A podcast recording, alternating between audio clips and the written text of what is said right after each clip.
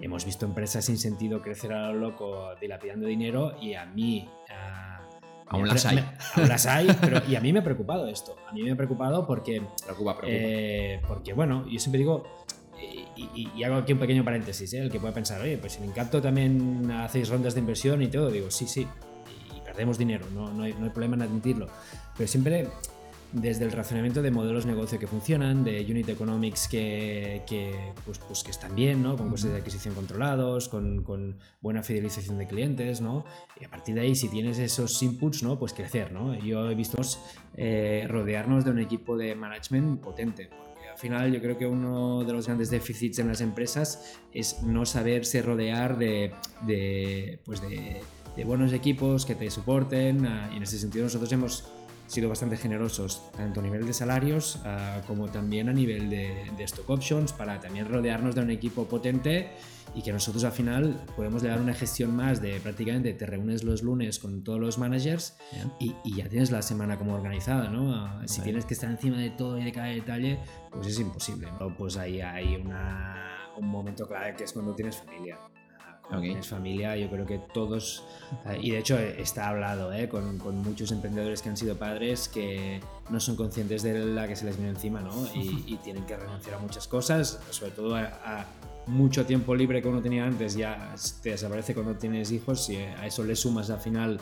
pues que estás emprendiendo y que no, no hay emprendimientos fáciles. Muy buenas, bienvenidos a un podcast más en Proyecta. Hoy hablaremos de café, de e-commerce, de emprendimiento y muchas cosas más con Francesc, CEO de Incapto. Muy buenas, Francesc, ¿cómo estamos? Muy bien, muchas gracias.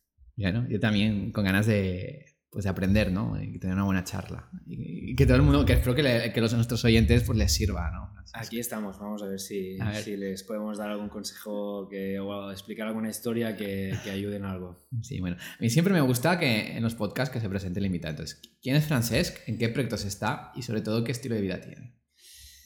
A ver, Francesc, ¿quién es? Pues es un emprendedor en serie, diría, porque sí que es verdad que ya llevo emprendiendo desde hace desde los 24 años y tengo 42, pues imagínate, pronto haremos ya 20 años y, ya pues... ¿Qué, vas a hacer por los 20 años? ¿Eh? ¿Qué vas a hacer por los 20 años? No, nada, nada, espero...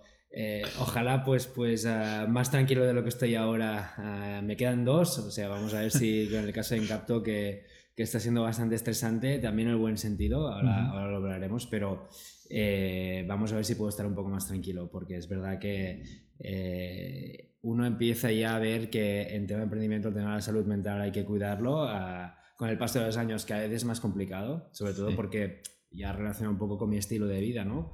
Ah, yo soy padre de dos hijos, a mí me gusta también estar con mis hijos, verlos eh, y tiene un impacto fuerte el emprendimiento y el, y el gestionar familia, ¿no? Entonces, eh, este sí que es un objetivo pues a medio y largo plazo, el, el poder al final también pues ah, emprender de una manera más calmada, ¿no? Que ahora mismo pues lo estoy encontrando relativamente en comparación a otras aventuras, ¿no? Porque es verdad que el primer proyecto que monté con 24 años era la empresa, la empresa y la empresa, ¿no? Ah, y en ese sentido, con el paso de los años, pues nos hemos ido calmando un poco. Imagino, ¿no? Era otro, otro, otro estilo, ¿no? De vida cuando tenías 24. Estás soltero, imagino. Y, sí, sí, sí. sí tenías más energías, ¿no? Que, eh, era otro estilo. es verdad que con el paso de los años, pues pues, y de haber tropezado mucho y aprender de tus errores, pues eres mucho más ah, eficiente, ¿no? Es decir, logras las cosas, que las cosas pasen con muchos menos recursos. Entonces, donde antes necesitabas 12 horas de trabajo diario, incluso meterle fines de semana, pues ahora, pues con 8 o 9 horas, pues igual puedes tener mismos resultados e incluso mejores. Ah, la experiencia al final, pues es la, la, que es y, y se nota. Y no es casualidad que muchos emprendedores con 40 años pues les vaya mucho mejor que los de 20 y pico. O sea, si al final... el, ratio más alto, ¿no? de éxito, estamos lo que se dice al menos. Exacto. Eh, entonces, en este sentido, pues emprendedor en serie, me gusta emprender en cualquier tipo de proyecto que considere que puede...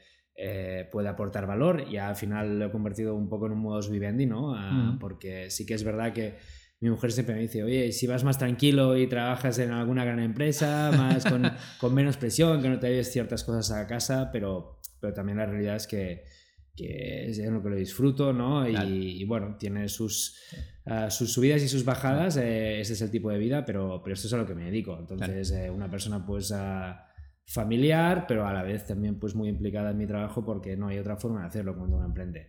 Sí que yo diría que a diferencia de hace 15 años, pues intento ir un poco más relajado e intento pues encontrar un mínimo work-life balance, ¿no? Y, y de hecho Parte de ese work-life balance también eh, es el de eh, dar clases. Yo, yo, imparto clases en, en, la universidad, en la Universidad Autónoma de Sede, de creación de empresas o de negocios digitales, que es un poco como un hobby, ¿no? Y diría que de hecho ha sido lo más estable los últimos 15 años de mi vida, ¿no? Que es los últimos 15 años que ya vengo dando clases. Eh, me gusta mucho, le dedico unas cuantas horas a la, a la semana y, bueno, también te ayuda un poco dentro de esta locura de gestión de empresas y familias, pues también estar, ah, estar tranquilo. Entonces ese es un poco mi estilo de vida y a lo que me dedico. Y diría también que a diferencia de cuando empecé a invertir, eh, ahora no invierto, no, no, no, invierto todo mi tiempo y esfuerzos en un solo proyecto. Sí que en el caso de Encapto es una empresa a la que me dedico full time, pero ya desde hace años pues también uh, intento ayudar a otros emprendedores también uh, invirtiendo humildemente tiempo y algo de, de, dinero para ayudarles a crecer. Y, y Frances, ¿cómo te gestionas el tiempo? Porque no me salen las cuentas entre tu familia, la, las clases, eh, ser mentor, Incapto. Eh, ¿Cómo, ¿Cómo, te balanceas? ¿no? Mira, ¿Tienes tiempo para ti? Uh, para empezar, a veces, y esa es una anécdota, ¿eh? pero, pero el equipo de marketing me dice, ostras, es que, eh, ¿cómo puede ser que no tengas ni Instagram? Y digo, mira, ya no es, o sea, uno, primero no me atrae mucho, ¿no? Uh, porque, porque es una red que siempre me ha parecido pues muy de show off, ¿no? Uh, pero digo, es que aparte es que no tengo tiempo. Claro. y todo eso son ladrones de tiempo, ¿no? Entonces... Sí. sí. que yo tengo una obsesión fuerte, ¿no? Mi mujer, pobre, pues, pues me dice que me la tengo que hacer mirar, ¿no? Con, con ciertos aspectos en relación a la gestión del tiempo, ¿no? O sea, la, para mí la puntualidad pues es critiquísima, lo encuentro un tema de educación muy importante eh, y, y, luego pues eh, intentar llevar una agenda lo más um, eficiente posible, ¿no? Que las reuniones sean cortas, que, que esté, estar lo más organizado posible. Yo creo que, eh, y ahí invito a la gente a hacer una reflexión de a qué dedicamos a nuestro día a día, ¿no? Y cómo al final manejamos reuniones, eh, eh, qué ladrones de tiempos tenemos, ¿no?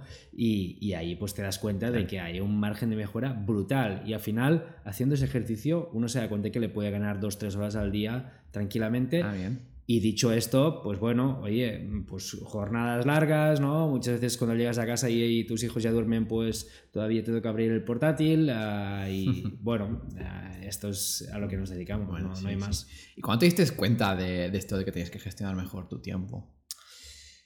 Eh, pues mira, uh, sobre todo pues ahí hay una, un momento clave que es cuando tienes familia cuando okay. tienes familia, yo creo que todos, eh, y de hecho está hablado eh, con, con, muchos emprendedores que han sido padres que no son conscientes de la que se les viene encima, ¿no? Y, y tienen que renunciar a muchas cosas, sobre todo a, a, mucho tiempo libre que uno tenía antes, ya te desaparece cuando tienes hijos y a eso le sumas al final pues que estás emprendiendo y que no, no hay emprendimientos fáciles. Podemos hablar del libro ese de, las, de Timothy Ferris, ¿no? De la jornada laboral de cuatro horas, ¿no? En una semana, que dices, no, o sea, esto pues al final uh, no nos engañemos, habrá quien lo consigue, pero lo normal sí. es que un proyecto de emprendimiento pues, uh, pues sea muy time consuming y esto pues al pues final sí. llega, llega a un punto en tu vida que implosionas, o sea, que dices, no puedo más, o sea, entre emprender, en mi caso dar clases y encima le metes ahí la familia y yo soy padre consciente de que tienes hijos para estar con ellos y disfrutarlos también, ¿no? Eh, pues hombre, pues ahí pues no te toca más que, que, pensar qué haces con tu vida. De hecho, mira, yo siempre eh, digo que en Incapto somos dos coceos, ¿no? No, uh -huh. no, no hay un CEO que al final pues es como el, un, el típico organigrama solar que todo gira alrededor del sol, ¿no? Y todos le atacan a ellos, ¿no? Nosotros con, con Joaquín Mac, con mi socio, nos miramos a, a, la cara antes de emprender y dijimos, oye, ¿quieres ser tu CEO? ¿no? Y nadie quería serlo porque al final éramos conscientes de lo que, lo, es lo, lo, que implica y las, y las consecuencias que tiene a nivel de, de, de tu work-life balance, ¿no? Con tu vida familiar. Él tiene tres hijas, yo tengo dos. Yeah. Y al final decidimos pues repartirnos a la gestión de hacer un coliderazgo donde cada día hablamos media hora cuando venimos a trabajar para organizarnos el día y ir muy coordinados. Eh, vale. Y esta figura que al principio a ciertos inversores les chocaba uh, y que yo pues ciertamente prácticamente no había visto ninguna empresa, cada vez la ves más. Sí, ¿verdad? Ah, cada vez la vas viendo más en empresas y creo que tiene que ver mucho con esto, con el hecho de decir, oye, pues al final ah, hay vida más allá de la empresa, ser CEO pues es durísimo, es la posición probablemente más de mártir ah, dentro de una empresa y, y es normal que salga la figura del CEO. Hay que estar muy bien coordinado, ¿eh? eso sí, pero, Sí. pero yo lo achaco también un poco a esto. Lo conseguís, ¿no? De alguna forma. Sí, eh, no, no es nada es perfecto, ¿no? Ah, pero, pero sí, hasta la fecha y tres años después, pues ah, siempre digo que hablo casi más con, con- con mi socio Kim que, que con mi mujer, ¿no? Pero, pero sí. Bueno, normal, fijaos- ¿no? fi- Fijaros, fíjate que es un tema de rutina, ¿eh? es decir, nosotros pues dejamos a los niños al cole ah, pues cada mañana, ¿no? Y, y cada uno tiene pues como unos 30 minutos de commuting hasta, hasta el trabajo y es esa media hora que la gran mayoría de días nos llamamos, nos ordenamos el día y ya está. Y luego también pues intentamos eh, rodearnos de un equipo de management potente, al final yo creo que uno de los grandes déficits en las empresas es no saberse rodear de, pues de, buenos equipos que te soporten ah, y en ese sentido nosotros hemos sido bastante generosos tanto a nivel de salarios ah, como también a nivel de stock options para también rodearnos de un equipo potente y que nosotros al final podemos dar una gestión más de prácticamente te reúnes los lunes con todos los managers y, y ya tienes la semana como organizada, ¿no? Ah, Si Vale. tienes que estar encima de todo y de cada detalle, pues es imposible, ¿no? Y, y bueno, este es un poco, eh, son, son, son, ah, estrategias de, de- de management que vas aprendiendo con el tiempo. Yo Claro. recuerdo pues a escuchar un día a Bern Harnish, ¿no? El, el que escribió Scaling Up y, y lo- lo- el libro de los 10 hábitos de Rockefeller, que decía, oye, final el CEO, am, el día duro de trabajo tiene que ser los lunes, que se reúne con todo su equipo, ¿no?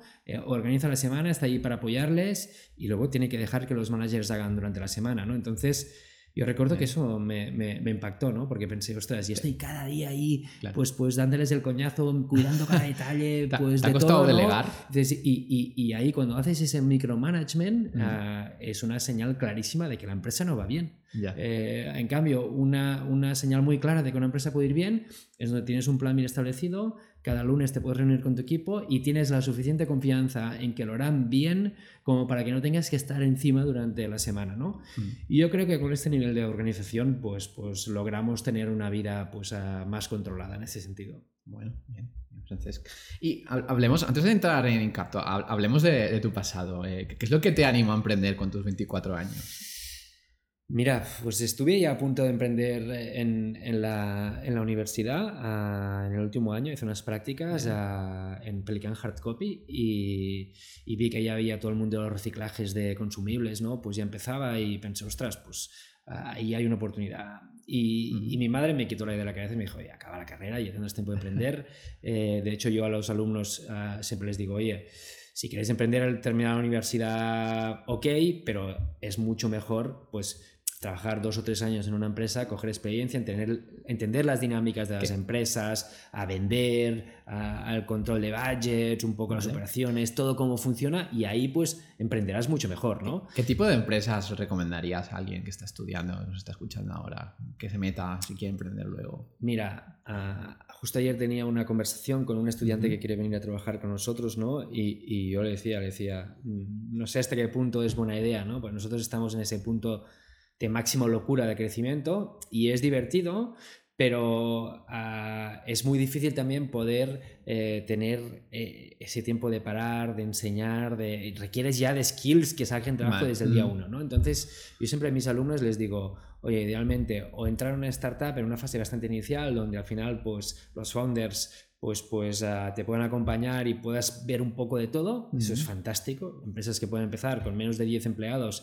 y que no te das cuenta y en 2-3 años tienen 40 o 50 empleados, o sea, esos dos años o tres que pueden pasar en ese crecimiento es una auténtica locura, ¿no? Nosotros tenemos aquí, el primer empleado era un, un estudiante mío de la universidad y, y yo creo que en, en tres años que lleva aquí ha tenido ya como cuatro cargos distintos, ¿no? Porque además es Claro. una esponja, se adapta a muchas cosas, ¿no? Y creo que el aprendizaje que se lleva es brutal, ¿no? Entonces, esta es una posibilidad. La otra posibilidad, yo creo que las empresas grandes, establecidas, con departamentos de recursos humanos que te gestionan planes de carrera, planes de formación, ¿no? Y hacen más revisión de tu performance y desarrollo, pues creo que es también una, una opción súper válida, ¿no? Ah, y en ese sentido, yo creo que eh, eh, es muy importante esa, decisión ah, que tienen que tomar. Y siempre les digo, no, no es baladí, porque al final, pues ah, una mala decisión ahí de poder hundir dos, tres años o empezar con mal pie, pues en algún sitio donde estarás ahí, no aprendes, no te consideran, no te desarrollas, ¿no? Pues es critiquísimo.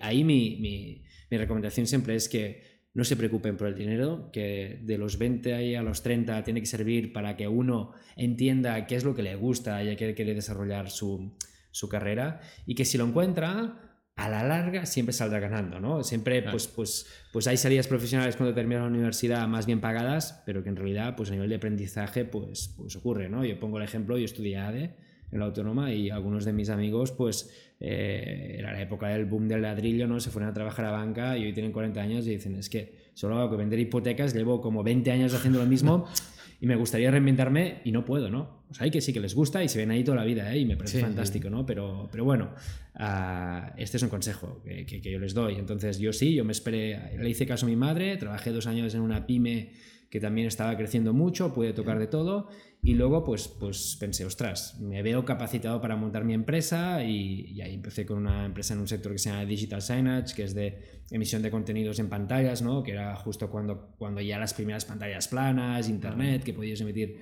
contenidos en pantallas, ¿no? Hoy pantallas planas que van baratísimas y que ves una pantalla plana pues emitiendo contenido en cualquier sitio, hace pues a, prácticamente 20 años pues era súper atípico, ¿no? Y, era pues la sustitución de la cartelería digital por la cartelería tradicional de, impresión en gran formato que se hacía. Y ahí empezamos a montar farmacias, hospitales, eh, muchos sitios, ¿no? Era hardware, software, contenido y fue una primera experiencia muy, muy bonita, sin inversores, sin nada, pues, pues donde el primer año ya éramos bootstrapping a tope, yo no sabía ni lo que era un business angel o un venture capital, tampoco, tampoco había tanto, ¿eh? Para no, hace, es lo que te voy a decir, que hace, hace 15, 17 años no ha cambiado mucho. Pero es verdad que con 25 años tenía 40 empleados, una empresa facturada 4 millones, ganaba dinero, luego se complicó un poco, es verdad, con la crisis y todo, pero eh, y la pudimos traspasar, eh, pero, pero ostras, fue todo un aprendizaje. Eh, y desde ahí pues no he parado de ir emprendiendo en, en proyectos, ¿no? y también al final, pues cuando ya formas parte del ecosistema, mucha gente también te invita a conocer proyectos, oye, ¿por qué no me ayudas? Te enamoras de proyectos, a, ostras, pues ahí te puedo aportar valor, venga, va, pues, pues invierto un poco y te ayudo también, ¿no? Eh, y, en base a esto, pues más allá del proyecto actual de Encapto, que ahora hablaremos, pues, pues participo en algunos proyectos, ah, pues por ejemplo Match Co, es un proyecto, una, una DMVP, una marca nativa digital eh, que me encanta, que de hecho fue también la que me llevó un poco a, descubrir el universo de las marcas nativas digitales, ¿no? Y, de esos pozos y esos lodos igual, ¿no? Ah, entonces eh, participo pues, pues, en OnRain, un sistema de pago a, las máquinas de café eh, con el móvil, ¿no? Que ah, yo siempre decía, ostras, no puedo, ahí en la universidad siempre decía, no puedo tomar café porque nunca llevo la moneda, ¿no? Eh, hasta que descubrí un alumno ahí que estaba en, una, en, una, en el centro de visión de computación de la universidad, ¿no? Con una spin-off y que tenía una solución para pagar con el móvil a las máquinas de vending y pensé, ostras, esto aporta mucho valor, a mí me soluciona un problema, ¿no? Pues, pues le ayudé, pues participé, ¿no? Y bueno, y siempre, pues en las empresas en las que he participado, en las que colaboro... ¿Y qué, sueles aportar a estas empresas? Mira, mm, yo no me las doy de, inteligente, no, soy, un, no soy al final un genio para nada. Eh, probablemente pues, pues hay emprendedores que les, en poco tiempo les haya mucho mejor que a mí, ¿no? desde el punto de vista pues, económico sobre todo. Eh, que también es verdad que con el tiempo aprendes a entender y muchos te lo admiten que el, hay un factor suerte de estar en el momento adecuado, en el lugar adecuado, critiquísimos en, las empresas. Eso no implica que la buena suerte hay que buscarla y hay que saberlo hacer bien. ¿eh? Pero, he conocido emprendedores espectaculares eh, que lo hacen súper bien y porque sea no saben los proyectos. ¿no? Pero lo que sí que es verdad es que con el tiempo la experiencia, ah, sobre todo la experiencia de equivocarte mucho, ¿no? pues, pues te ayuda pues, a visualizar mucho más en otros proyectos ah, qué caminos tienen que recorrer ¿no? para evitar pues, tropezar con una piedra o con otra. ¿no? Eh, pues, pues si tienes esa habilidad de conectar los puntos, ¿no? Y, y ostras, esto, esta empresa lo hicieron así, lo podías mirar así, uh, más allá de, de, de, todo el capital relacional que uno tiene. O sea, con el paso del tiempo, y si tú más o menos has trabajado bien eh, y has sido honesto, pues, pues tienes capital relacional al que poder llamar, pues que te recibirán, sean inversores, sean potenciales clientes, ¿no?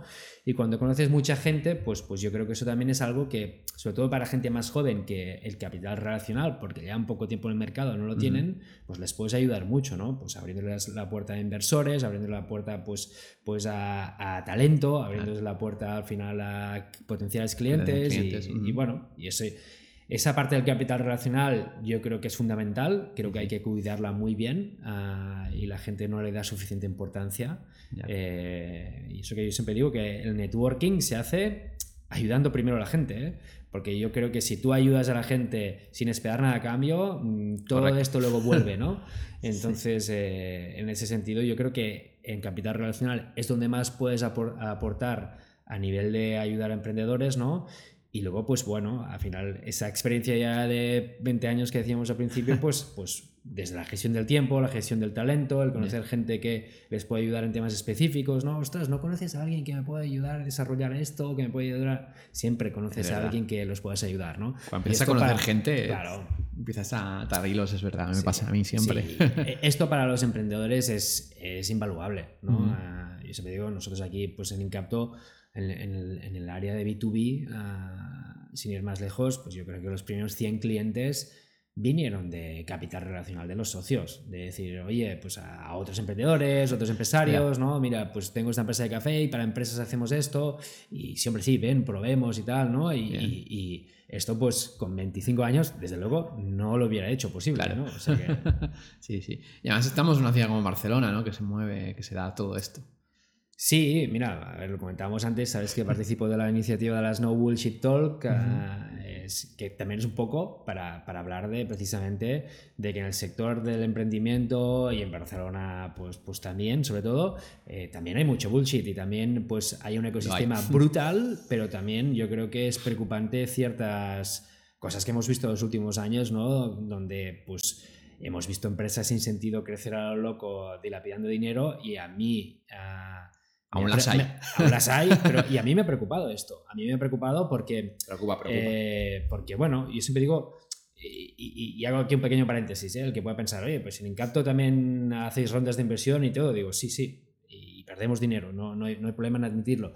Pero siempre desde el razonamiento de modelos de negocio que funcionan, de unit economics que, que, pues, pues que están bien, ¿no? con costes de adquisición controlados, con, con, buena fidelización de clientes, ¿no? y a partir de ahí, si tienes esos inputs, ¿no? pues crecer. ¿no? Yo he visto en los últimos años pues, formas de crecer alocadas, sin sentido, con empresas que, que, hoy veremos cómo irán quebrando en, la, en, los próximos meses y años, que han sido pues, auténticos referentes. Y esto creo que también el sector tiene que reflexionar Dicho esto, creo que Barcelona es una ciudad para emprender espectacular, sí, sí. con emprendedores increíbles, con inversores buenísimos, con uh, asociaciones que ayudan uh, desde, la, desde Barcelona Activa, donde nosotros empezamos, que para mí siempre que tenga que empezar un proyecto intentaré ir ahí, ¿no? O el Tech City Barcelona, pues bueno, creo que para empezar en Barcelona es una ciudad ideal. Hay varios ecosistemas, sí, sí, sin, sin duda. Ya sí, vayamos a Incapto, Francés. Venga. ¿Qué, ¿Qué es Incapto? Eh, incapto, en latín, pues, pues significa pues, no encapsulado, en el fondo, uh, ya es un claro guiño pues, a la industria del café. Eh, Incapto es una marca de café eh, que al final pues, pretende ofrecer una experiencia de café, tanto particulares como empresas, mejor de la que tienen actualmente. ¿no? Y nuestra propuesta se basa en uh, café de especialidad, que es un café pues, de alta ah, gama, uh, pero traído al público más mundano. ¿no? Uh, nosotros al final ya sabíamos de la, de, la, de la, existencia del café de especialidad y de las coffee shops, que al final es un café pues, muy caro de consumir, ¿no? Claro. Eh, y hasta cierto punto el, el, consumidor más tradicional de café puede verlo un poco snob, ¿no? y nosotros dijimos, oye, vamos a intentar Uh, generar una alternativa a la cápsula a través del café de especialidad y hacerlo con una experiencia de consumo de café que sea igual de práctica, ¿no? Uh, más allá de que la pequeña semilla de este proyecto viene desde un punto de vista de la sostenibilidad, ¿no? Uh, yo al final, pues cuando tienes hijos cambia un poco todo tu forma de ver la vida y hace muchos años -huh. que estoy preocupado por el tema de la sostenibilidad sí. y, Es, curioso, porque muchos emprendedores cuando tienen un hijo, pues sí, pues, sí, les porque necesita, necesita una figura de, ¿no? más paterna de, de hacer las cosas bien y bueno, todo eso. claro, te preguntas... Me han dicho muchos padres. Claro, te preguntas qué será de ellos, Claro, qué, qué mundo les estamos dejando, ¿no? Y, y, ostras, pues, pues hay que trabajar, ¿no? Y, y- y, bueno, ahora explicaré un poco de dónde venía, pero tanto mi socio Kim como yo, pues ah, conocíamos el sector e-commerce, ah, Vale. veíamos que el sector e-commerce de distribuir por distribuir productos, ¿no? Decir, oye, voy a montar un e-commerce para vender productos de mascotas, de farmacia, ¿no? Hay 700, no hay valor añadido, no hay diferenciación, es una guerra de precio y no tiene sentido. Pero en cambio, generar experiencias integrales con políticas direct to consumer, con productos que, que directamente pues, eh, los vendes a los clientes, ¿no? Esas primeras marcas que hemos visto, desde la irrupción de Hawkers en su día, a los Freshly Cosmetics, Cake Foam, ¿no? Nos parece que es un universo espectacular ah, con un potencial increíble, ¿no? y, y ahí decidimos ah, pues, ah, emprender y lo hicimos en la industria del café, aunque fue de rebote. Ahora os explicaré. Pero si te parece, acabo primero con, con Incapto. Incapto, Ok. nosotros ah, siempre decimos que hemos venido a sustituir a Nespresso. Porque vemos a Nespresso como el referente en la industria de la cápsula ah, y, y al final nosotros nos hemos focalizado mucho en intentar crear una experiencia pa- que le puedas ofrecer a los consumidores de Nespresso o de la cápsula una, una alternativa real, ¿no? Claro. Y, y ahí siempre nosotros la tesis era, ¿no? Veíamos cómo tirábamos la- a la basura las cápsulas y decíamos, esto es una tontería. O sea, esas, cápsulas no se pueden tirar al contenedor amarillo. ¿Cómo puede ser que estemos todavía en, en el año 2020 con, con estas, ¿no? Bueno, Nespresso paga multas ya, ¿no? Por, por- por lo que genera. No sé, Que las yo, paga. yo, bueno, probablemente si, si digo lo que pienso o empiezo a dar cierta información que nos llega, pues, pues entraría en problemas legales. Simplemente me, me limito a, a- a explicarle al Bien. público algunas cosas. Mira, primero, la primera reflexión es, mm, las cápsulas no se pueden tirar al contenedor amarillo. Punto. Entonces que nos digan cómo se hace, ¿no? No puede ser que la única solución sea que las tengamos que llevar a, a sus tiendas. Luego, a partir de aquí, también es verdad que me gustaría ah, que ellos se pronunciaran acerca de la trazabilidad de esas cápsulas que se entregan en sus tiendas, cuántas terminan siendo recicladas. Que eso es otro. Y eso es un dato que no es público.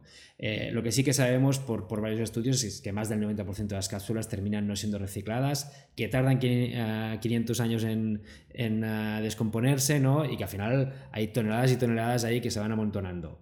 Entonces, para mí no tiene ningún sentido. Y, Mm. y- y es verdad que ahora aparecen las cápsulas compostables, pero las cápsulas compostables es una mala experiencia en torno al café, ¿no? Porque ¿Por el café tiene un problema que es que se, se oxida. Entonces las cápsulas compostables son porosas, penetra el oxígeno y es un café que, que cuando te lo tomas pues no es, no es una buena experiencia. Ahí que al final pues la industria de la cápsula no haya abandonado el aluminio, ¿no? Que de hecho dejarme que os diga un pequeño truco publicitario de los amigos ah, que empiezan por N y terminan por O. Eh, claro, cuando hacen anuncios y dicen nuestro aluminio es infinitamente reciclable, están diciendo una realidad, ¿no? Ya. Pero es que es el suyo y el de todos. El aluminio es el material más reciclable del planeta Tierra. Ah, el tema es que estás intentando confundir a la audiencia, porque Vale. en realidad tú la cápsula no la puedes tirar al contenedor amarillo. Entonces, sí, técnicamente su aluminio y el de todos es reciclable, pero a diferencia de una cápsula en expreso o de otra marca, tú una Coca-Cola sí que la puedes tirar, una Coca-Cola vacía al contenedor amarillo. ¿Por qué no pasa con la cápsula esto? Bueno, dejémonos que no, no es reciclable, Sí, sí. ¿no? Está, bueno, pero, pero está bien decirlo. Entonces, Sí, sí, bueno, está bien, está esta bien fue la donde donde empezamos. Entonces, nos dimos cuenta hablando con, con clientes de cápsula que decían, sí, sí, está muy bien lo de la sostenibilidad y seguro que un café recién molido, lo mismo con zumo de naranja recién exprimido, es mucho mejor, ¿no? Incluso puede ser más barato, pero, pero oye, a mí si no me das una solución donde apretando un clic tengo un café en 20 segundos, no me cambio, es así. Y ahí fue donde nosotros nos, nos dimos cuenta que la única solución era entrar en el mundo de las máquinas automáticas, en donde estuvimos meses y meses buscando fabricantes por todo el mundo que nos pudieran fabricar una máquina con las características que nosotros queríamos, donde había un tema tanto de precio como de tamaño, que fueran compactas, como fueran simples de utilizar. Bien. Al final logramos dar con un fabricante que nos fabricaba como nosotros queríamos y ahí pues nosotros ah, fue cuando nos tiramos a la piscina, incorporamos a Beatriz Mesas como socia fundadora, es una catadora profesional, tenía un Ah, centro de vale. tueste familiar. Entonces nosotros somos una, siempre decimos, del grano a la taza. Nosotros, mm, Bea viaja por todo el mundo, conoce a caficultores, importamos el café, lo tostamos en nuestro centro de tueste aquí en, en Ripollet, Ajá. eh, fabricamos las máquinas y le ofrecemos una solución integral de café, más la máquina, más al final esa suscripción recurrente, ¿no? Y lo hacemos todo direct to consumer. Eliminamos más del 60% del precio final de una taza. Desde la importación hasta que hacemos el tueste, hasta toda la parte de los retailers que un supermercado se te puede quedar un 40%, ¿no? Entonces, eh, al hacerlo así, pues conseguimos al final ofrecer una experiencia, en este caso particulares, de una solución de máquina al precio más competitivo con una suscripción de café que mandamos tostado fresco cada trimestre para que al final la gente pueda disfrutar el café ahorrando, siendo más sostenibles, incluso pues uh, teniendo mucha mejor experiencia, porque es lo que nos dice la gente. Este, esto, no tiene nada, esto es café, esto no tiene nada que ver con, uh, con todo. ¿no? Y, y, Frances, al final del día, ¿qué, ¿qué, es lo que da dinero, en verdad? La suscripción, la máquina, el café vendido por separado. Yo creo que al final tenemos una estrategia de producto que, que no es tan distinta a la de cualquier bazar, por ejemplo, ¿no? Pues, pues tienes a, a algunos productos más ganchos que al final pues te permiten a te permiten a captar clientes ¿no? y ganar más dinero en otros. ¿no? Nosotros intentamos ir con, con, márgenes muy contenidos, incluso pues en el café, en comparación al café de especialidad, nos movemos entre 25 y 30 euros al kilo, que te sale la taza pues unos entre 20 y 25 céntimos ¿no? aproximadamente, o sea, bastante más económico que la cápsula. Y pretendemos tener la máquina más económica del mercado, uh, la llamamos la máquina del pueblo, ¿no? Y esto pues lo hacemos prescindiendo del margen de la máquina. Lo, lo habitual es que cualquier fabricante, llámale de Longis, Groups, ¿no? Pues, pues vayan a MediaMark, que ellos te doblen el precio y te la venden a 500. Pues nosotros ya. te la venderemos a la mitad, sacrificando pues a gran parte del margen. Pero es la manera también de entrar y penetrar, ¿no? Uh, claro. Entonces, prescindimos de ganar dinero en la, en la máquina, marginamos algo, cuidado. Eh, pero, pero luego vamos a buscar ese juego del lifetime value, ¿no? De claro. decir, oye, te vendo el café, te quiero enamorar con mi café y que me sigas comprando el café eh, para toda la vida, ¿no? Y educando un poco también al cliente, explicándole el por qué nuestro café, pues al final es más bueno y más barato y que tiene que ver con que vamos a la finca a, desde Guatemala, desde Ruanda, desde Kenia y lo traemos aquí, lo tostamos y se lo enviamos. Y con esto con un margen sano para nosotros, eh, yo diría más reducido que la mayoría de la industria del café, eh, pero con mucho volumen, pues logramos acercarle un café excelente a un Bien. precio espectacular. Tu objetivo es que haya una máquina de café en las casas, en muchas casas. Sí, hoy tenemos ya uh, pues 15.000 suscriptores, que, que, de algún Bien. modo pues uh, el gran driver para que se hicieran suscriptores era que les dábamos esa máquina, ¿no? Es que nos compraban la máquina, quitaban su máquina de cápsulas, nadie vale. ha vuelto para atrás, eso es significativo. Todo el mundo. O sea, tiene, si, compras, si, tú tienes una suscripción, ¿te viene la máquina o la, la máquina tienes que comprar aparte? No, claro, ahora estamos viendo mucha gente que ha comprado otras máquinas, pero no tiene una solución de café, porque la vale. solución de café que hay en el supermercado pues es más barato, pero café muy malo en general. Uh -huh. eh, claro, y luego este, tienes este el, un café de especialidad. Claro, ¿no? Y luego tienes el otro extremo de los tostadores más artesanos, pero que te van a 40, 50 euros al kilo, ¿no? Entonces yeah. encuentran en nosotros un café de mucha calidad, de especialidad, a un precio súper competitivo. Solo se puede hacer porque lo vendemos directamente y lo tostamos y, eh, y, lo importamos nosotros. Si no, no puedes ir con estos precios. No, no hay ningún truco. Si es que al final yeah. uh, la gente nos dice, ostras, ¿cómo lo hacéis? No, pues, pues integración vertical a tope. Y eso es muy difícil. Y por eso somos aquí 70 personas trabajando, hemos tenido que levantar capital, montar nuestro propio centro de tueste, viajamos a todo el mundo y y esta es la, la, lo difícil de negocio, no, no hay más. Uh, entonces, eh, el modelo de negocio también nos hace un poco distintos. En este caso, en, en particular, ahora te explicaré empresas, que eso es lo más difícil, que, que, de hecho hemos, hemos creado dos empresas en una, ¿no? porque son dos go-to-markets totalmente distintos, empresas y particulares. Pero en el caso de particulares, nosotros que le decimos a la gente, le decimos, mira, yo te ofrezco la máquina más económica que hay en el mercado, muy buena, ¿no? Eh, ¿Por qué? Porque al final renuncio al margen, pero te pido que estés un año suscrito a mi café. Y ahí tenemos un año para explicarles todo, de dónde vienen los cafés, que los prueben, que prueben cafés de todo el mundo. Lo bueno es que después de ese año, gran parte de ellos continúan siendo suscriptores porque no encuentran alternativas y se han podido enamorar del café. Y ese es un poco nuestro modelo Bien. de negocio, dicho de otra forma, pero, pero todo el mundo es libre de, de, utilizar con nuestras máquinas el café que quieran y, y ya está, ¿no? Bien. Entonces creo que al final es un win-win. Siempre digo que los modelos de negocio eh, es lo que te hace distinto. Las empresas pueden ser mejores o peores y las peores pueden aprender a ser mejores, pero el modelo de negocio es lo que te hace distinto.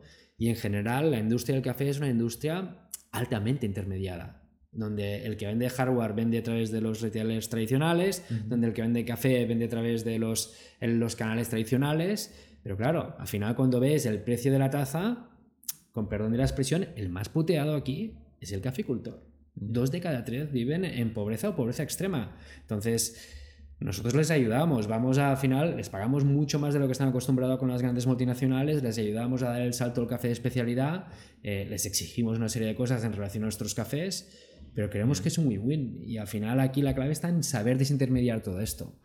Y eso es lo que hacemos con, con, con particulares. ¿eh?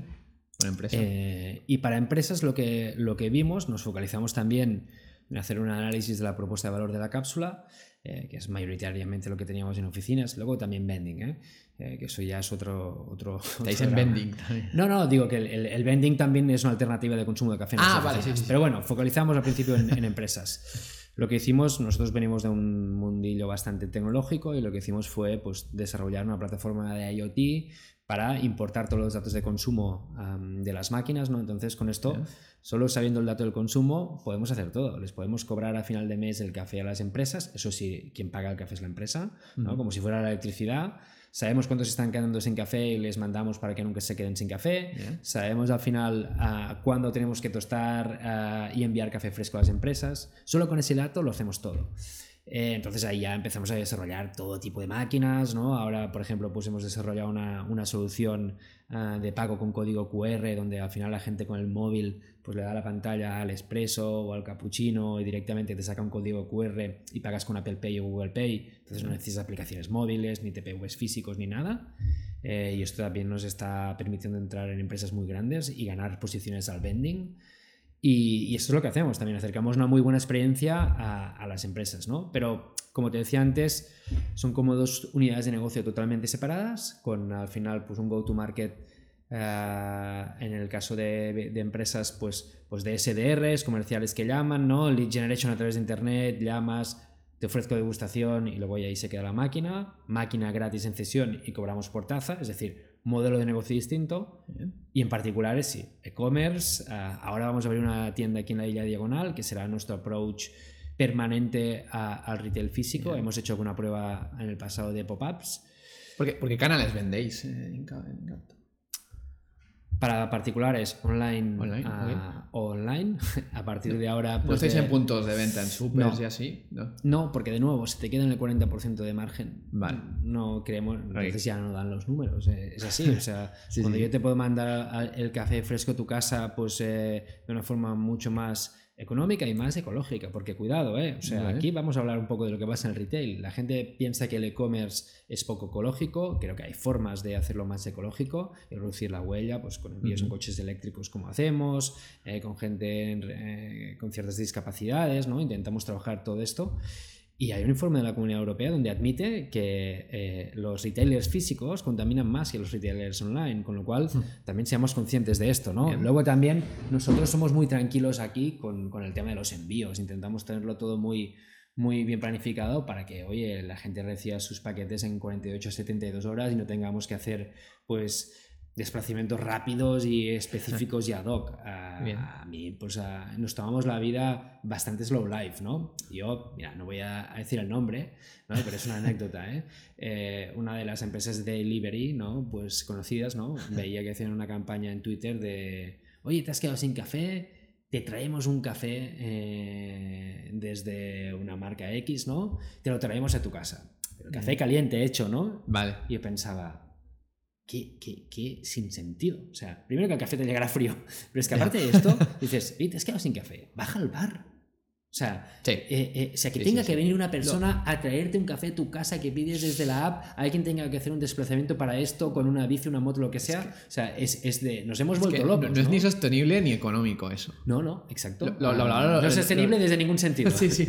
Lo hablaba el otro día con, con uno, uno que tiene restaurantes, con el delivery, ¿no? En Estados Unidos es el delivery está bien porque es un servicio de lujo, aquí no. Y, los restaurantes pierden margen, ¿no? Entonces. Bueno, mm, sí. Hemos llegado hasta el punto de que te trae un café caliente de que. Exacto. Entonces, nosotros intentamos impactar en toda la cadena de valor, ¿no? Es decir, por ejemplo, el, producto, ¿no? El, packaging, pues que el packaging sea monomaterial para que tú lo puedas tirar a continuar de reciclar, ¿no? Es como decimos, oye, está muy bien las bolsas de café con papel craft y aluminio Oye, eso no es reciclable. Y Francés, ¿eres pro o contra de los, de los certificados estos? Somos contra. Bien. Somos contra. Hablas de los certificados ecológicos, ¿eh? Somos contrarios y explicaré el por qué. Tenemos algún certificado para aquello que nos lo- aquellos que nos lo piden, pero... Vale. eh, y diré que ahora somos B Corp, aunque también he tenido pues mis motivos de, de dudar de si B Corp al final pues ah, podía Sí, al final... Pero bueno, no, no voy a criticarlo ahora, lo hemos hecho, nos ha costado lo suyo, implica Ya. también al final ah, pues una serie de cosas, pero, pero hay algunas empresas que ves ahí que son B Corp que dices, Ya. ah, ostras, Pero tu experiencia de Bicor ha sido buena, o sea, han venido a. ha sido dura. Somos sido B dura. Corp de hace dos meses, ¿eh? Pero Ah, vale. que ha tardado dos Pero años. ha sido dura, te ha costado, ¿no? Sí, Entrar ahí. Y pues, pues ah, hemos tenido que tener una persona casi dedicada full time a esto. Vale. Al final yo creo que implica más una intención de lo que quieres hacer, ¿no? Y, Sí. y, y- y es por eso que, que al final lo terminamos, porque vemos algunas empresas que están ahí que me gustaría ver si son capaces de retener al final ah, ese certificado, porque implica más una intención y una manera de hacer que no al final ah, de, probablemente si las empresas B Corp se ciñeran a auditar el estatus actual de las empresas, muchas no lo serían. ¿no? Eh, bueno, dicho esto, en el tema de certificados, ¿qué es lo que ocurre? Eh, hay un eslabón débil en toda la cadena de valor del, del café, que es el caficultor. Bien. Para que el caficultor al final pueda certificar que su café es orgánico, libre de pesticidas y de todo, eh, tienen que pagar muchísimo. Y entonces dices, ostras, al final terminas pagando, ah, cobrando ah, prácticamente lo mismo para ese café, para ese kilo de café, que lo que pagas al certificador. Mm.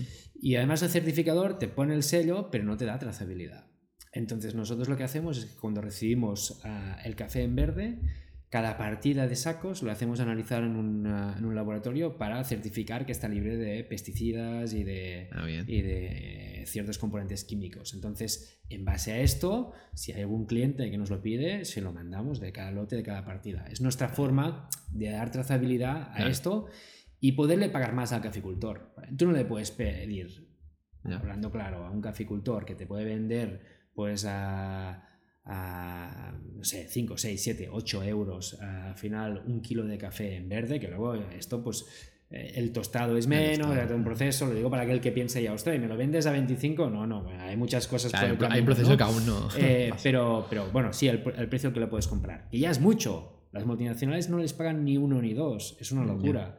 Em, y dices, ostras, que paguen un euro, un euro y pico por un kilo de café. Que para que te pongan certificado, nos parece que no tiene sentido, pues eh, cuando al final pues tienes Claro. tantos problemas de po- pobreza con, con los caficultores. Para que la gente la entiende, ¿cómo- ¿cómo es el proceso de- de- desde que sacan de la planta ¿no? el grano de café hasta que llega pues, al consumidor? Es, ah, yo no soy un super experto, ahí vea mi socio te lo explicaría Bueno, más. por encima, mucho ¿eh? contenido. No, no, no, sí, sí.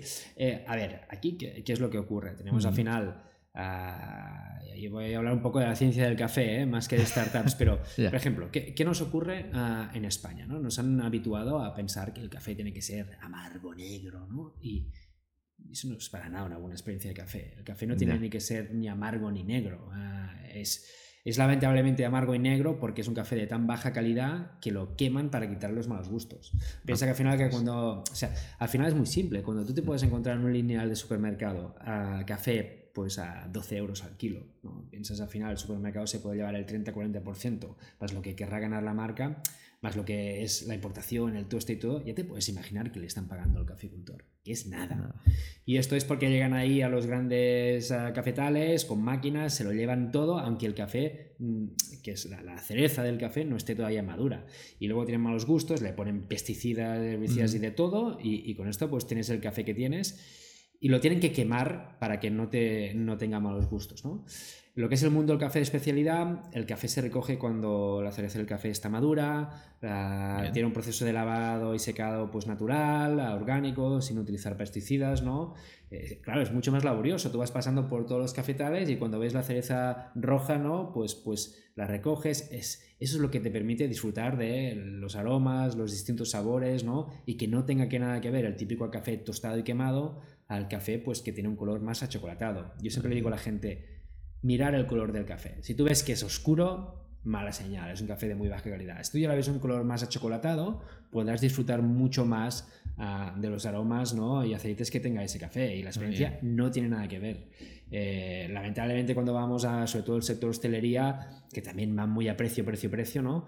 Pues te fijas y ves, o sea, café totalmente negro. Incluso te diría que cuando el café brilla, es porque le han puesto azúcar. Esto es lo que se llama el café torrefacto, que viene aquí de, de la guerra de la guerra civil, en donde al final tú estás en el café con azúcar, ¿no? Para, para poder al final pues quitarle también malos gustos, ¿no? Y esto es España y España, o sea, el torrefacto prácticamente solo, solo existe aquí y en el mundo del café se considera casi un crimen, pero sigue habiendo mucho café. Cuando tú vas al supermercado y ves mezcla, es eso, es torrefacto. Vaya.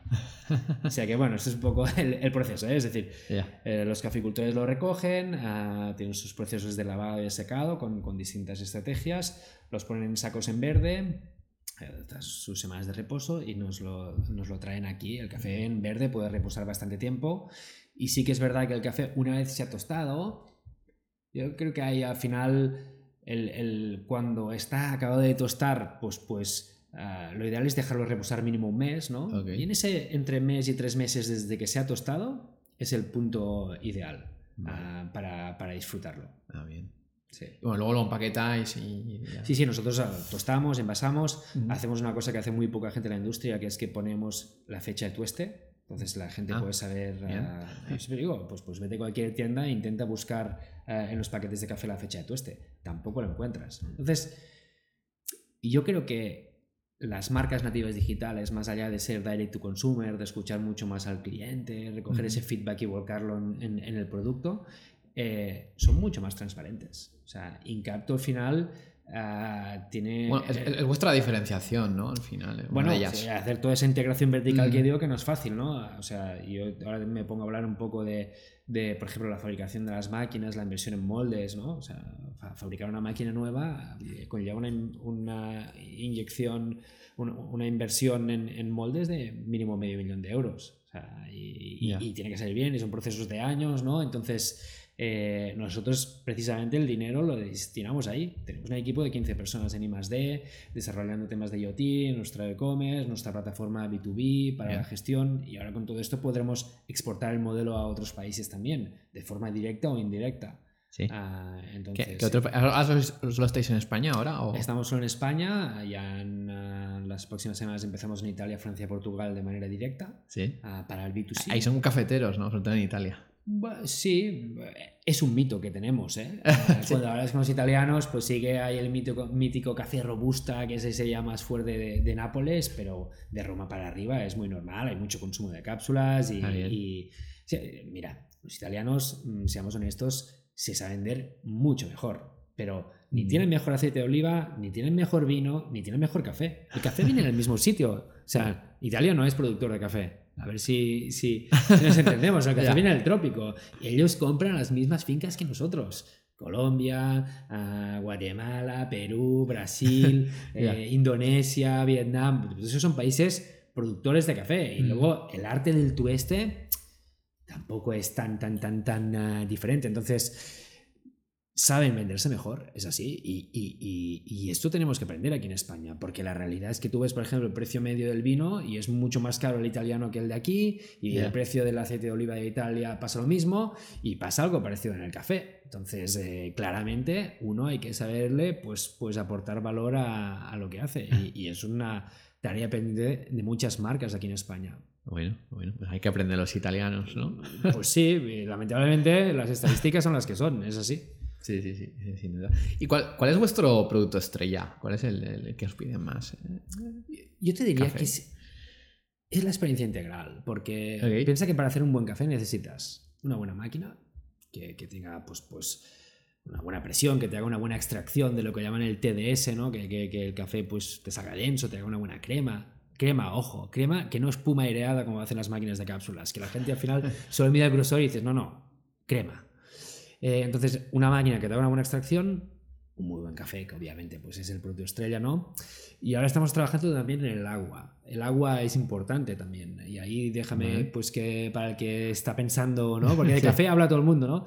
El agua, mejor la del grifo que el agua embotellada o la osmosis, porque tiene muchos más minerales. Entonces ahora, por ejemplo, pues junto a ahorita lanzaremos un, un saquito que se pondrá en los depósitos de, de café para, para esa cal y esos malos gustos que puede tener a veces el agua del grifo, pues reconvertirla en, iones de, hidrógeno y, bueno, y así pues solucionamos esto, ¿no? Pero, pero sí, la tesis sería una buena máquina, un buen café y el agua correcta te hace una muy buena experiencia de café. Y nosotros estamos intentando impactar ahí en, todos, ¿no? Cierto que desarrollar el producto del agua junto a Brita es mucho más fácil que ir a buscar café por todo el mundo, por todas las fincas de todo el mundo, ¿no? Seleccionarlo, importarlo, tostarlo, envasarlo, enviarlo fresco, ¿no?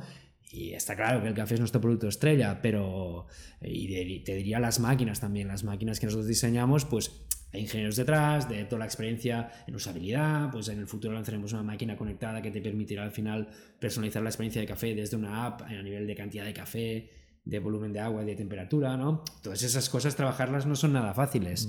Eh, pero bueno, si me haces elegir uno, ¿cuál es tu producto estrella? Pues es el café, obviamente. Y, y, en ese sentido, como learning empresarial, ¿no? Pues cuando con Kim empezamos, ¿no? Decíamos, oye, tú y yo vemos que hay un problema con la cápsula, pero francamente no sabemos de café. Entonces yo conocí a Bea a través de una mm, asociación, bueno, pequeña y mediana empresa de Cataluña, de el, área de jóvenes, ¿no? La conocía y ella sabía que estaba dedicada en este mundillo, ¿no? Entonces le propusimos que se incorporara. Ella es catadora profesional, es la persona que viaja a todas las fincas y eso me digo, eso es esencia pura. O sea, es, al final nosotros nos encargamos de todo todos los respetos para quien pueda sentirse aludido, no es voy a China, compro cualquier gadget o gafas o lo que sea que todo el mundo vende, lo estampo y lo vendo. No, estos serán unos cracks en marketing y logran una cosa que es importar productos que... Hay que mimar las cosas, ¿no? Al ¿Eh? final. Bueno, para nosotros tenemos muchísima obsesión, muchísima obsesión en, la experiencia de producto ah, y en la experiencia de gestión con el cliente. Y cometemos muchísimos errores de cuidado, pero, pero poco a poco cada vez estamos aprendiendo más. Bien. Y, Francés, vayamos a momentos. ¿Cuál ha sido tu, de todos tus emprendimientos, cuál ha sido tu mayor momento de, incertidumbre? Que has en la línea roja. Hay, hay muchos, hay muchos. Y lamentablemente de esto, pues se va aprendiendo, pero, pero no es fácil ahorrarte incertidumbres, ¿no? Es decir, yo creo que eh, con el paso del tiempo pues he tenido em, algunas ideas y hemos analizado negocios junto a otros compañeros, porque eso sí, yo eh, emprender solo no, no, no, lo llevo bien. Yo creo que al final pues balancear equipos, ¿no? Encontrar personas que pueden tirar en momentos unos más del carro que otros y tal, ¿no? Pues lo que hablábamos antes de ahora somos coceos, ¿no?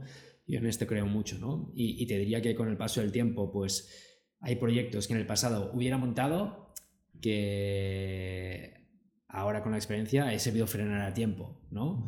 Incluso con un proyecto que lo has montado, pero lo has matado rápido, ¿no? A, a veces yo creo que uno de los errores que cometen muchos emprendedores es alargar demasiado proyectos que ya se ve que no tienen sentido, ¿no? sea porque siempre hay algún inversor al que convencer, porque hay algún clavo ardiendo al que agarrarse, ¿no? pues no, a veces hay que ser, decir, lo hemos intentado, no ha funcionado, hay factores externos muchas veces que no son controlables, punto, ¿no? pues la gestión interna puede ser buena, pero el mercado no ha acompañado, o ha habido super competencia, o sea, una tecnología que lo ha cambiado todo, hay cosas que no puedes controlar a, veces, ¿no? O predecir, entonces Creo que con el tiempo, la incertidumbre, con la experiencia se gestiona mejor, pero aún así siempre vas apurado a nivel de hmm. llegar apurado a las rondas. es así, o sea, es... es yo, yo, diría que uno de los grandes déficits de, de la industria de, del ecosistema emprendedor es, es eh, el desconocimiento financiero de la gente. Eh, y esto, por ejemplo, eh, cuando hablábamos de la necesidad de, las, de, de, los que salen de la universidad de trabajar antes de emprender, ¿no? Esto te lo enseña empresas grandes, buen control de budget, saber al final, pues, pues tomar decisiones con precaución, saber planificar a tiempo, ¿no? No ir siempre al límite, ¿no? Lamentablemente muchas empresas van al límite de cash, de todo. Nosotros los primeros, eh, en Incapto lo más difícil para nosotros es el working capital. Piensa que tenemos que fabricar máquinas de X meses vista, nos llegan, las, luego las tienes que vender. En empresas incluso pues el CAPEX lo, en máquinas lo invertimos nosotros. A nivel de café, como queremos trabajar directamente, pues lo compras una vez al año, en el periodo entre febrero y abril, lo importas y luego lo tienes que tostar durante el año. Todo eso es de una gestión complejísima, ¿no? Y, Pero lo tenéis controlado, ¿no? Esos números, entiendo. Sí, eh, y yo te digo que imposible montar este negocio ni con 25 ni con 30. Yo creo que la experiencia financiera que acumulo, el, la, medición de métricas, el business intelligence que, que hoy le aplicamos al negocio, ah, no tiene nada que ver con, con, las skills que tenía hace 10 o 15 años. Afortunadamente podido emprender mucho y, controlamos mucho esto, ¿no? Entonces, volviendo a tu pregunta, ¿eh? que sé que me he incertidumbre. Sí. los momentos más críticos son aquellos donde al final Ah, como la peli de Matchpoint, ¿no? Hay ciertas rondas que, que piensas, es que si no entra esto o se me cae, el negocio no sé si lo levanto, ¿no? Ah, y probablemente los emprendedores eh, llevamos demasiado el límite de los negocios hasta la siguiente ronda. Ah, entonces, yo creo que eso también la experiencia te, te, te enseña a ser un poco más conservador porque hay una máxima con las rondas, ¿no? Que es, da igual el tamaño de la ronda, en 12 y 18 meses te lo has pulido, ¿no? Entonces, o haces un camino muy claro hacia la rentabilidad o, o vuelta a empezar, ¿no? Y entonces, cada ronda cada vez es más difícil. Estáis en ello, ¿no? Nosotros, bueno, sí, haremos ahora para internacionalización una, una ronda, pero fíjate que hay una, hay una diferencia, ah, que es que si no lo hacemos no pasa nada. Ah, bueno. El negocio puede continuar funcionando pues, en España, rentable como país. lo pues, puramente por crecimiento, ¿no? ¿Perdón? Lo hacéis puramente por crecimiento ahora. Sí, Nosotros ya tenemos el negocio consolidado desde el punto de vista de propuesta de valor y modelo de negocio. Ahora ya es un tema de correr, ¿no? y es un poco la crítica que hacía antes, ¿no? Es decir, que, que yo he visto rondas muy grandes y grandes proyectos que, de, que engloban a mucha gente y tal, que no están consolidados como modelo de negocio y propuesta de valor. Hay emprendedores que no, no saben lo que piden. Bueno, no, no pasa nada, es, es, eso también te lo da la experiencia, ¿no? Yo, yo, yo, sería más crítico desde el lado del inversor, que, que, que, ha financiado proyectos, eh, porque el inversor sí que tiene a priori esa experiencia, ¿no? Eh, dicho esto, también es verdad que, oye, eh, es muy fácil criticar. sí, fácil.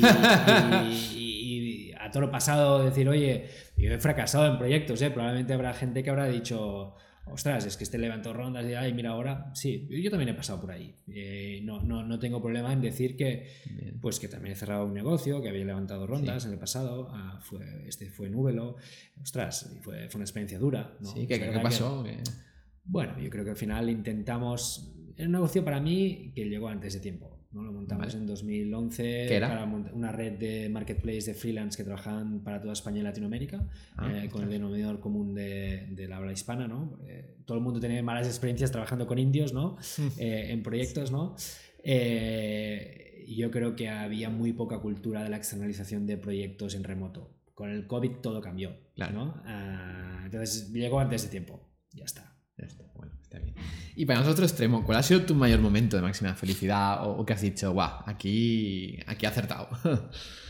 Mira, em, para mí no hay mayor felicidad desde el punto de vista de emprendedor ah, que el escuchar a clientes contentos. De verdad, ¿eh? O sea, y, esto pues, pues incapto que ha sido mi, mi primer proyecto más B2C, ¿no? Eh, ostras, eh, te genera una felicidad enorme porque hay muchísima gente que ustedes te llaman y te dicen, hostia, es que ahora mi cocina huele a café, es que increíble, no sé qué mm. tomaba antes. Eh". cuando hablas de esto multiplicado por miles, ¿no? Eh, y te das cuenta que también haces un bien social, tanto con caficultores como en, términos de sostenibilidad, esto te genera una satisfacción increíble. Em, poderlo hacer incluso desde la rentabilidad, nosotros como empresa no somos rentables porque crecemos, pero sí, sí decir, ostras, Em, los unit economics son sanos, ¿no? Este es un negocio que, que, sí que se vislumbra ahí, pues, pues que, pueda tener una sostenibilidad, ¿no? Pues, pues también es muy satisfactorio, porque al final tenemos que pensar más en, en, empresas rentables que puedan crecer mucho, pero dentro de cierta rentabilidad y ciertas métricas sanas. Yo creo que el sector está afortunadamente pues ah, corrigiendo, ¿no? Ahora hablamos de las empresas camello, no de los unicornios. Es bastante eh, hipócrita que algunos de los que abanderan esto pues, pues han sido previamente los que iban a tope con los unicornios, ¿no? Pero, pero da igual, está bien. Está bien escuchar, uh, escuchar ver que... Creo que hay gente que habla solo de moda, ¿no? Ganamos hasta los camellos, pues venga, camellos. Mm, bueno, pues una moda, nos gustan mucho las terminologías. Uh, Demasiado. Y, pues, eh, pero dicho esto, pues, pues yo celebro que se vaya hacia esa dirección y nosotros también intentamos aplicarlo en esto, ¿no? nos ha costado, ¿eh? pero bueno, son ciclos. Forma parte también del, de la madurez del, del ecosistema, ¿eh? También, o sea que, que bueno, está bien. Hablemos de futuro. Eh, ¿Dónde ves Incapto dentro de 10 años? Y si te ves tú dentro. Yo no me veo dentro, lo digo con total franqueza. Ah, no me veo dentro, como mínimo como empleado. Dicho esto, igual seguiría ahí. ¿eh? eh como accionista, eh, veremos. Ah, veremos qué es lo que ocurre, ¿no? Yo creo que al final también hay que ser honesto. Nosotros pues tenemos una serie de inversores dentro que al final pues pues entran y salen al cabo de X años, ¿no? Probablemente pues dentro de pues han entrado los últimos 2-3 años inversores que esperarán hacer un éxito en los próximos 5 o 7 años. Entonces, eh, probablemente lo natural ahí será salir. De hecho, nosotros ya hemos tenido algún, algún acercamiento uh, por parte de players de la industria del café y de la alimentación que, que, que, hubiéramos podido vender, pero pensábamos que el proyecto no estaba suficientemente maduro y, y, tenemos la sensación de que si lo seguimos haciendo bien, pues, pues seguirá llegando, cosa que es natural. ¿eh? Entonces, desde un punto de vista accionarial, no lo sé. Desde un punto de vista de liderazgo en la gestión, seguro que no. No, eh, seguro que no. ¿No te ves dirigiendo a 300 personas? No. No. Ya me cuesta ahora con 70 que somos, ¿no? yo creo que, hay, yo creo que hay, hay, hay personas para cada, para cada etapa. ¿eh? Cuidado. Pero, te has gestionado, ¿no? Ya grandes. Sí, yo diría que la empresa más tamaño que he gestionado es hasta 70 personas. Ah, he gestionado otras con 50, 60. ¿Y, cómo se lleva esta escalabilidad ¿no? de, crecimiento de 0 a 70? Se lleva mal, porque, es muy estresante, ¿no? mira, muchos emprendedores, ¿no? nosotros tenemos una comunidad de emprendedores que salimos de Barcelona Activa de hace años, ¿eh? la gente pues, de Hola Luz, de Signaturis, ah, todos estos, y hubo ahí una buena cosecha, yo creo, ¿no? Y a veces vamos a cenar, ¿no? Y recuerdo un día que preguntamos, oye, ¿tú cuándo pones a alguien en recursos humanos ahí full time, ¿no?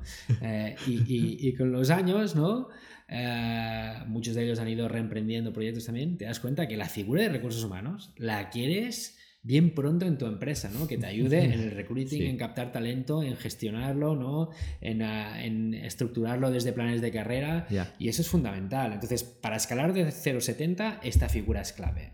Pero eh, bajo tu experiencia, ¿a partir de cuántos empleados necesitas una figura potente de, reclutamiento? Dependerá mucho de la persona también. Uh, qué habilidades tenga, ¿no? Ah, porque, porque hay personas que solo se pueden quedar en la parte más laboral y recruiting, hay personas que pueden ayudarte pues a, estructurar más planes de carrera, hacer reuniones de seguimientos, para, también para, para palpar los empleados, cómo se ven y todo, ¿no? Entonces, yo creo que a partir de las 10 personas, si estás en constante crecimiento y vas a ir fichando, ¿no? Mm. Pues, pues ah, ya tiene sentido, ah, pero totalmente, de verdad. si eres una empresa de solo 10 personas y que estás ahí estable, pues igual no. Claro. Pero si ya tienes 10 personas, ya presumes que vas a hacer rondas, que vas a ir creciendo, vas a ir mm. fichando y que donde hoy tienes 10 tendrás 20, ese, ese es como un factor multiplicador, ¿eh? 5, 10, 20, 40, 80, o sea, es, es como exponencial, ¿no? Entonces sí, a partir de 10 yo diría que ya es un muy buen momento para,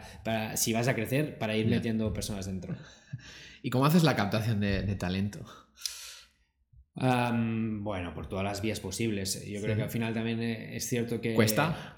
Cuesta, cuesta mucho. Con el tiempo, cuando ya llevas muchos años trabajando en este sector, conoces a mucha gente, entonces mm. antiguos empleados, alumnos en mi caso. Ya. Nosotros somos tres socios fundadores que también conocemos a mucha gente, entonces el boca a boca funciona mucho inversores que me han recomendado talento, a amigos que tienen amigos, a boca a boca, muchísimo, muchísimo, de verdad. ¿eh? Eh, y luego LinkedIn. LinkedIn ah, pues funciona muy bien, ah, para perfiles digitales de prácticas domésticas funciona bien. para perfiles igual uh, más blue collar, ¿no? Pues InfoJobs para mí sigue siendo el rey, ¿no? Nosotros al final tenemos un, un centro de todo este picking y packing donde pues hay gente que todo está en base, gente que hace uh, la preparación de los pedidos y a InfoJobs nos va muy bien. Bueno, uh, sí, un poco, de, un poco de todo, ¿eh? O sea, no, es una búsqueda constante. Bien. ¿Y, ¿Y, despedir? ¿Te ha costado? ¿Te ha costado? ¿Has tenido, has tenido que despedir a alguien? Sí, he tenido que despedir a muchas personas sí. a lo largo de mi vida. algunas porque no han funcionado, otras porque no ha funcionado la empresa, pues, pues sí tienes que aplicar recortes. ¿Te ha costado sí, en las, en, en 2008 en esta empresa que te dije que, que eh, llegamos a ser 60 cuando vino la crisis del 2008 dijimos Ya. ostras aquí vienen curvas duras Ya.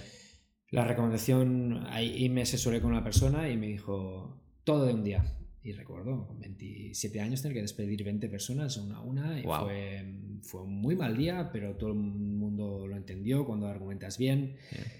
Yo mi recomendación a la hora de despedir gente es que cuando a la persona le viene muy de sorpresa es que has hecho algo mal. ¿no? O sea, a la gente hay que darle la opción de poder reconducir, le tienes que dar ciertas alertas de que las cosas no están funcionando, ¿no? Eh, pero cuando alguien se queda súper sorprendido es que lo has gestionado mal. Eh, Ok. Dicho esto, yo no he tenido ningún despido traumático de gente pues que, que no lo haya entendido o que haya sido pues, pues muy muy duro de, o me has engañado. No, siempre he intentado ser muy transparente con cuál es el puesto, un poco el plan de carrera, los objetivos, ¿no? Y esto cuando lo estructuras bien, luego no tienes pues am, sorpresas desagradables cuando, cuando te toca pues tomar decisiones. Bueno, genial. Entonces ya vayamos por Dicho esto, no me gusta nada, ¿eh? No, cuesta, cuesta, el- emocionalmente. El, el- el que te puede decir que disfruta despidiendo es que no está bien de la cabeza, ¿eh? O sea, Es de, es de lo más duro, ¿no? Lo que siempre me, di- lo que siempre me dice que, que si no lo ves, que lo despidas lo más rápido posible. Sí, porque te digo una cosa, o sea, puede Es lo que parecer, me dicen siempre los puede emprendedores. parecer muy capitalista el, el contrata, el famoso este contrata lento, despide rápido. Sí. Vamos a argumentarlo bien, ¿no? O sea, Ajá. contrata lento, ¿qué significa esto? Que luego nos pasa al revés las empresas, ¿eh? Que, Así. que mm, tenemos prisas, contratamos al primero que pasa por ahí, luego no te encaja, luego lo largas tiempo porque te sale mal y todas las partes terminan sufriendo. Entonces va- vamos a, a verlo bien. Si tú te tomas tu tiempo en hacer un buen proceso de recruiting, que sea un, enamora- un enamoramiento por las dos partes, que Mm. digas, es que he encontrado a la persona perfecta, que le encaja en el puesto, que tiene recorrido, esa persona probablemente, si has hecho un buen proceso de selección, estará a tiempo en la empresa y tendrá un buen recorrido. No tendrás que al cabo de seis meses decir, mierda, me he equivocado. Ya. ¿no? Entonces, hay que tomarse su tiempo para hacer buenos procesos de selección.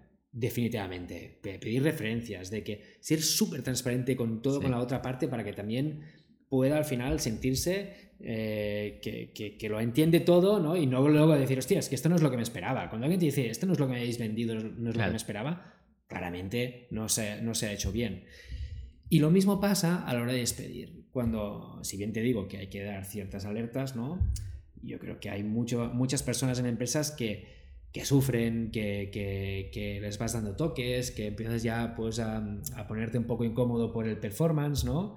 Y, y a veces simplemente no están en la posición que les toca. Punto. Ah, entonces, eh, si no tienes otra posición para ellos, igual le haces un favor despidiéndole y que pueda pues, ir a otra empresa que encaja más con sus skills o con su cultura, con su manera de hacer. Eh, y, y mucha gente pues, pues te lo dice, ostras, te lo encuentras con el tiempo diciendo, hostia, me hiciste un favor echándome. ¿no? Pues, pues no pasa nada, no Ya, pasa nada. no, O sea, es porque pude hacer esto, me di cuenta que lo mío era lo otro, entonces no hay que alargar dema- demasiado cuando ya creo que es obvio, ¿no? Ya podemos llevarlo al terreno sentimental, ¿no? De relaciones que hemos alargado y, que, y que cuando al final pues ha- se ha alargado, pues dices, hostia, ojalá lo hubiera hecho antes, ¿no? Nos hubiéramos ahorrado ambos ciertos sufrimientos. Bueno, pues pasa un poco lo mismo. Pasa, pasa. Bueno, está bien. Y ya vayamos con la última pregunta, ya es más libre. Que es un último consejo a los emprendedores, eh, algún libro, podcast.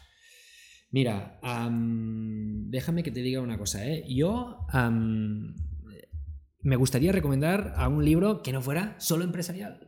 Eh, Perfecto. Te, te recomiendo un libro empresarial si Está quieres bien. porque, No, no, no, porque sí, que eh, nosotros que por ejemplo pues estamos en la industria de las pues, pues de lanzar una marca, ¿no? Pues el, el- el libro de Nike, el de Nunca te pares de Phil Mm. Knight, pues pues ah, pues está muy bien eh, para aquellos que estén en esta industria, ¿no? Digo, un libro para que te pueda inspirar. Luego al final, oye, estás en el e-commerce, búsquete pues, pues, Claro. podcast, podcast y libros más específicos, pero, pero así que te inspire. Este, el Nunca te pares de Phil Knight me gusta mucho. Y ahora que viene verano, va, mm, para no decirte los pilares de la tierra, que es el típico que yo disfruté muchísimo, porque hoy no tenemos paciencia para leerte mil páginas, ¿no? Pues, pues leí un libro hace no tanto que se llama Paradero Desconocido de eh, ¿cómo se llama este? Cressman, uh, bueno, Paradero Desconocido, eh, no recuerdo el nombre porque era bastante complicado, eh, que es de en la época de la Segunda Guerra Mundial, que se mandan cartas, ¿no? Y ves como al final, pues, pues dos que eran súper amigos, ¿no? Pues uno pues, se contagia por el nazismo, el otro que es judío vive en San Francisco, ¿no? No entiende, y tiene un final bastante abrupto y que...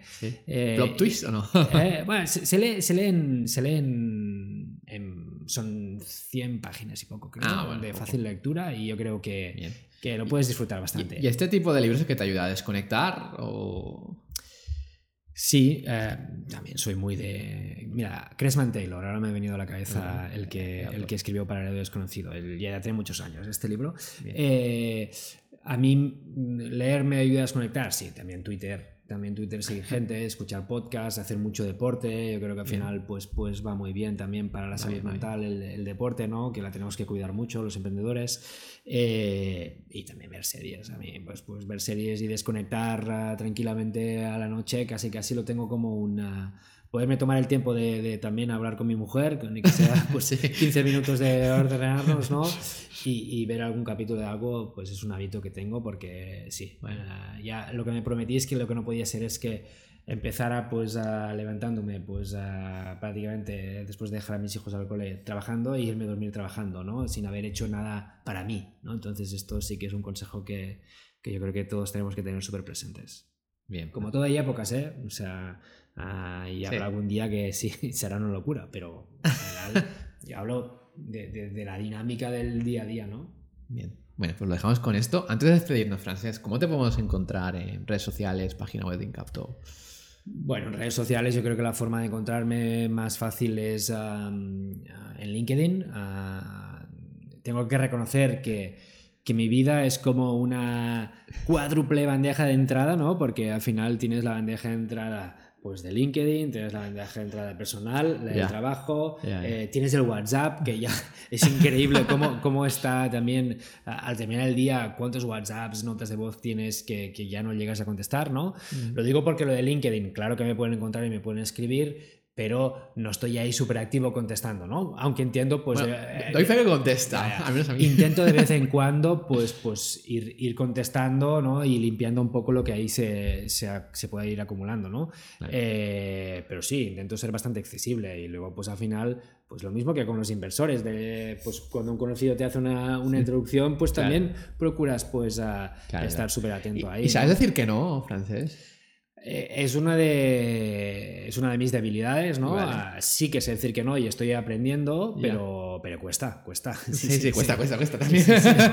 cuesta, cuesta. Y porque, porque además, pues oye, la cabra tira al monte. Cuando eres emprendedor y ves buenos proyectos y hay gente que te quiere liar, uh, yo me dejo liar muy fácil, eh, pero, pero tienes que aprender a decir que no, porque es lo que decimos, el, día tiene las horas que tiene pues y sobre todo cuando hay otras personas que dependen de ti, también se lo debes, ¿no? Entonces, eh, bueno, mm, es, un, es un punto en el que mejorar, lo reconozco.